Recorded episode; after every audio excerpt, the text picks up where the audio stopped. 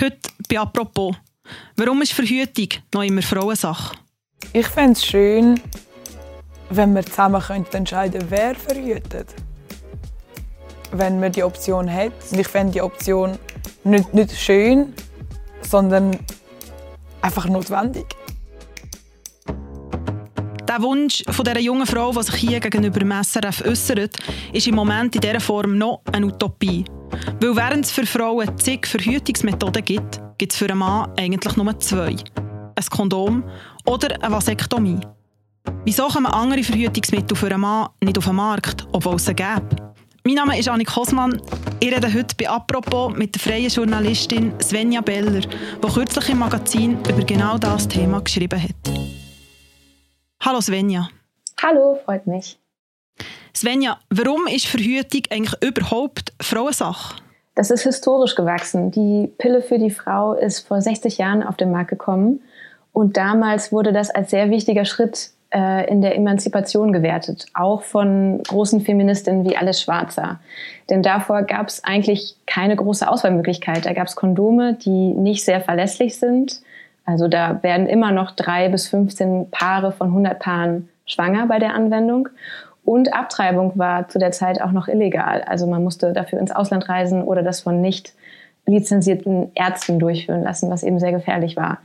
Von daher war die Pille erstmal was Gutes. Ähm, und danach kamen eben noch viele, viele weitere Verhütungsmittel für Frauen auf dem Markt, wie Hormonringe, wie Spiralen, wie Implantate, Kupferspiralen, Kupferketten, aber eben kein einziges Verhütungsmittel für Männer.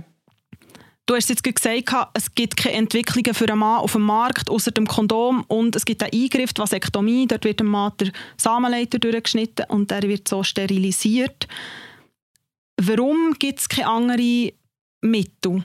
Es ist nicht so, dass es keine ähm, Möglichkeiten für männliche Verhütungsmittel gäbe. Da wurde allerlei geforscht. Also es gibt äh, Hormonspritzen, an denen gearbeitet wurde Hormongels, ähm, es gibt Polymergele, die man in den Samenleiter injizieren kann und die, ähm, die, die Spermien quasi abfiltern. Es gibt auch hormonfreie Medikamente, an denen geforscht wird. Ähm, es, und es gibt noch sehr viel kreativere ähm, Ideen, wie zum Beispiel den Sleep Kontrazeptiv, der in Frankreich entwickelt wurde, der die Hoden an den Körper drückt und dass sie sich dort erwärmen, sodass die keine Spermien mehr produzieren. Es gibt einen äh, Erfinder, der in der Schweiz lebt, Clemens Bimek heißt der, der ein Ventil für den Samenleiter entwickelt hat, das man per Kippschalter an- und ausschalten kann. Der Grund, warum all diese Sachen nicht auf dem Markt sind, ist, weil sich die Pharmaindustrie nicht mehr, muss man sagen, dafür interessiert. Warum nicht? Also die Pharmaindustrie hat bis 2007 auch noch selber an Verhütungsmethoden für Männern geforscht. Das war zuletzt die deutsche Sharing AG. Und als die aber von der von Bayer übernommen wurde 2007, wurde die Forschung daran eingestellt. Ähm, und mich hat natürlich auch interessiert, warum. Und ich habe ähm, ich die, die kontaktiert und die waren aber leider nicht zu einem Gespräch bereit, sondern haben mir nur schriftliche Antworten gegeben. Und die deutliche Antwort, die ich daraus gelesen habe, war, weil es kein finanzielles Interesse daran gibt. Und das kann man sich natürlich ganz einfach ausrechnen, denn wenn man Verhütungsmittel für Männer auf den Markt bringt, muss man damit rechnen, dass der Markt bei den Frauen im gleichen Maße einbricht. Und der ist eben äußerst lukrativ. Ist denn auch eine Angst von der Pharmaindustrie, dass die Produkte gar nicht gekauft werden? Also, dass sich Männer gar nicht dafür interessieren? Ja, die Angst gibt es auf jeden Fall. Ähm, Bayer hat mir gesagt, also Bayer, vormals Schering, hatte an einer Spritze und an einem Implantat geforscht. Und die haben mir als Argument genannt, dass das ein, Zitat, unangenehmes Anwendungsschema ist. Und was eine Unternehmenssprecherin damals gesagt hat, als ähm, die Forschung daran eingestellt wurde, war, Männer gehen nicht gerne zum Arzt und Männer bekommen nicht gerne Spritzen. So. Aber es bekommt ja niemand gerne Spritzen. Also ist das ein Argument? Also du hast jetzt die Anwendung erwähnt. Ist Nebenwirkung auch das Thema? Ja, absolut. Nebenwirkungen wurden genannt. Da habe ich mir insbesondere die Studie der Weltgesundheitsorganisation angeschaut. Die wurde vor rund zehn Jahren betrieben. Und da wurden damals große Hoffnungen draufgelegt. Also es gab teilnehmende Ärzte, die gesagt haben, ja, diese Methode wird in vier bis fünf Jahren auf dem Markt sein. Und dann kam es aber bei rund 10 Prozent der Männern zu Nebenwirkungen, nämlich Stimmungsschwankungen, weniger Lust auf Sex, Gewichtszunahme. Und zumindest die weiblichen Zuhörerinnen werden diese Nebenwirkungen sehr gut kennen, nämlich von der Pille für die Frau. Dass das trotzdem dazu geführt hat, dass diese Studien abgebrochen wurden, ähm, hat mich sehr verwundert und ich habe ehrlich gesagt keine zufriedenstellende Antwort darauf bekommen, warum das ausgereicht hat. Also die WHO hat darauf ausweichend geantwortet. Dann ein beteiligter Arzt hat mir gesagt, dass er das damals befürwortet hat, dass die Studie abgebrochen wird, hat dann aber auch wiederum eingelenkt und gesagt, man hätte das aber trotzdem auf den Markt bringen können mit diesen Nebenwirkungen. Es scheint so, als würde man bei Männern weniger Nebenwirkungen in Kauf nehmen als bei Frauen.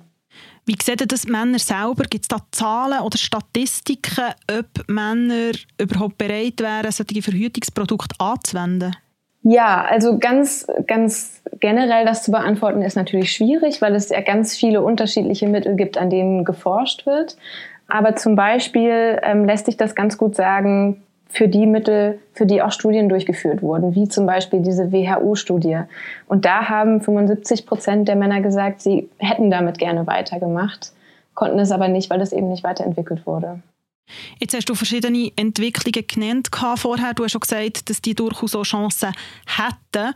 Von all diesen Möglichkeiten und Methoden, die irgendwo umschweben, welches wäre oder ist die zukunftsträchtigste? Also in Gesprächen mit Experten haben mir viele gesagt, dass sie große Hoffnung auf ein Gel setzen, das sich Männer auf die Schultern reiben. Äh, es klingt zunächst mal ein bisschen seltsam.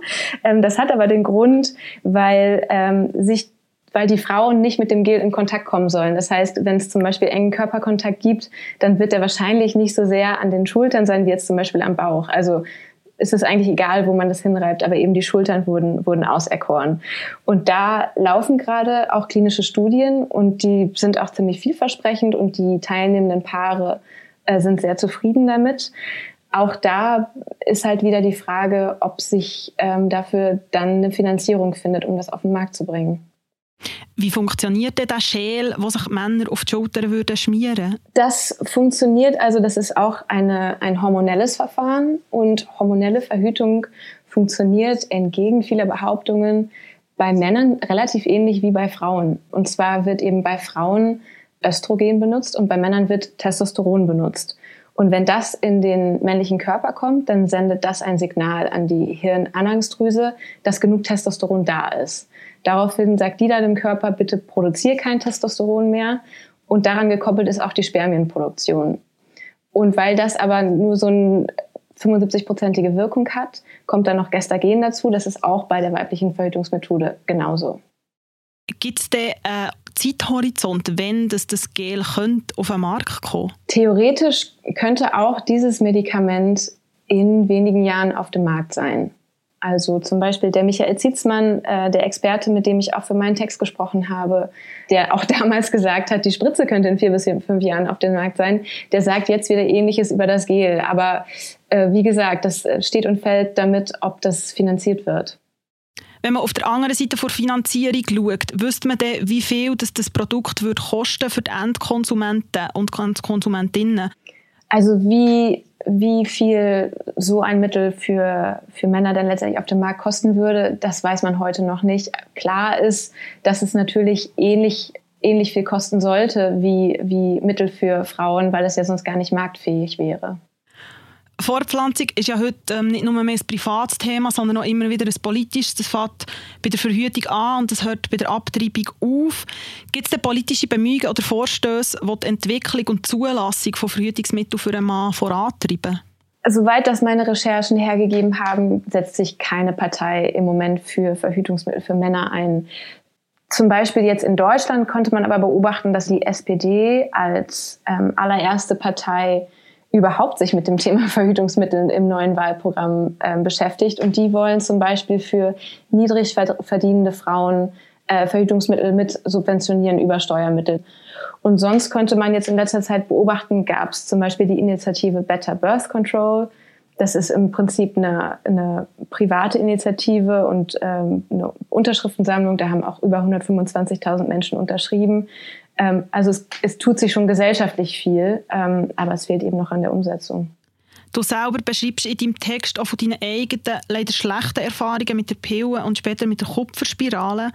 Auch deine Freundinnen haben irgendwann genug von der Antibabypille. Was glaubst du, wenn dir irgendwann Töchter oder Gottenmädchen sollten haben und die im Alter werden sein, wo Verhütung für sie ein Thema wird, wird es an ihnen oder an ihrem Partner sein, zu verhüten?